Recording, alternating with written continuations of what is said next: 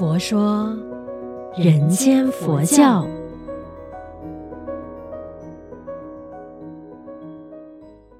你好，我是主持人碧芝，吉祥佛法生活化。生活佛法化，那我们这个月的主题呢，就是在聊诶关于佛陀的故事嘛。那佛陀出生在人间，成道在人间，涅槃也在人间。其实佛陀的故事呢，也确确实实的告诉我们，这个就是佛陀给我们大众留下的这一个呃佛法是浩瀚无边。他用他一生的故事呢，就很切实的告诉我们，这个就是。人间佛教。那上一期呢，我们就是大概聊到了关于悉达多太子诞生的故事。虽然说有一些的神秘色彩在里边，但是佛陀的的确确就是一个历史人物，真实的存在过。那这一期呢，就想要聊一下关于悉达多太子的成长经历。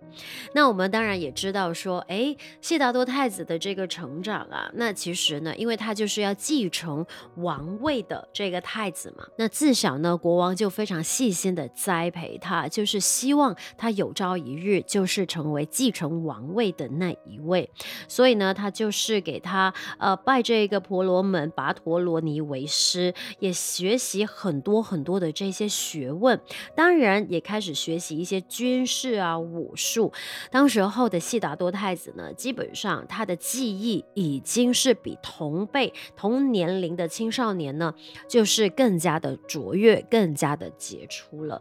那他同时也能够驾驭和指挥士兵，也精通兵器、搏击、脚力等等的。那当然呢，呃，悉达多太子在这个无忧无虑的那个年龄层里边呢、呃，表现出他过人之处也非常非常的强大嘛。可是呢，悉达多太子啊，就是跟同年龄的孩子比起来的话，他就。显得特别的沉稳，而且呢，常常很喜欢去沉思默想，好像身边的这些日常小事啊，都会让他呢，诶，有所感悟。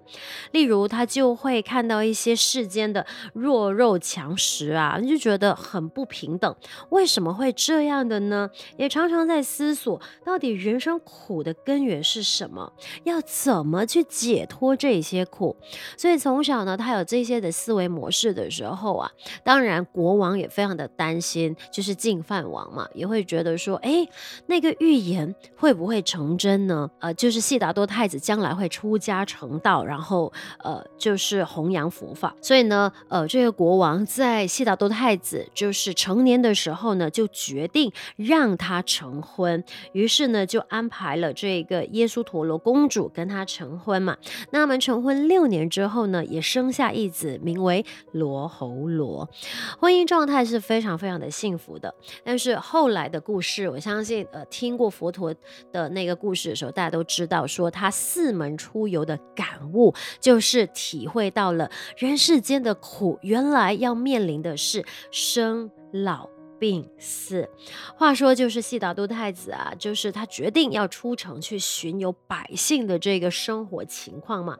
可是当他看到这个有老人啊，有生病的人，还有呃去世的人的时候，他觉得非常非常的郁闷，而且呢，他也是。一直想不通，为什么人要去经历这些生老病死呢？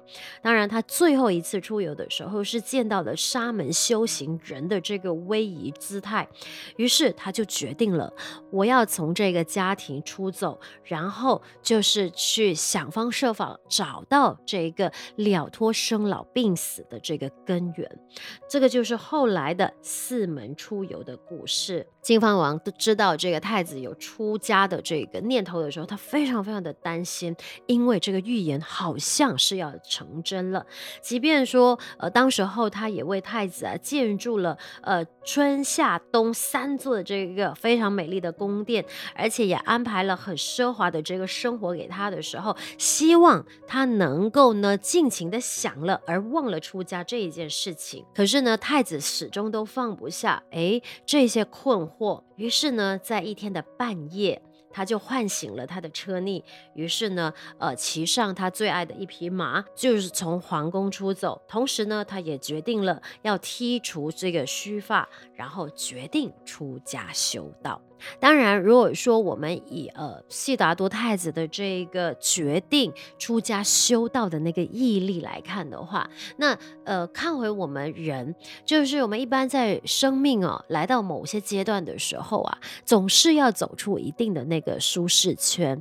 然后，当我们决定要放下对现有的享受啊、现有的环境的这一些安逸啊，或者是那个安稳的状态的时候，它其实是需要。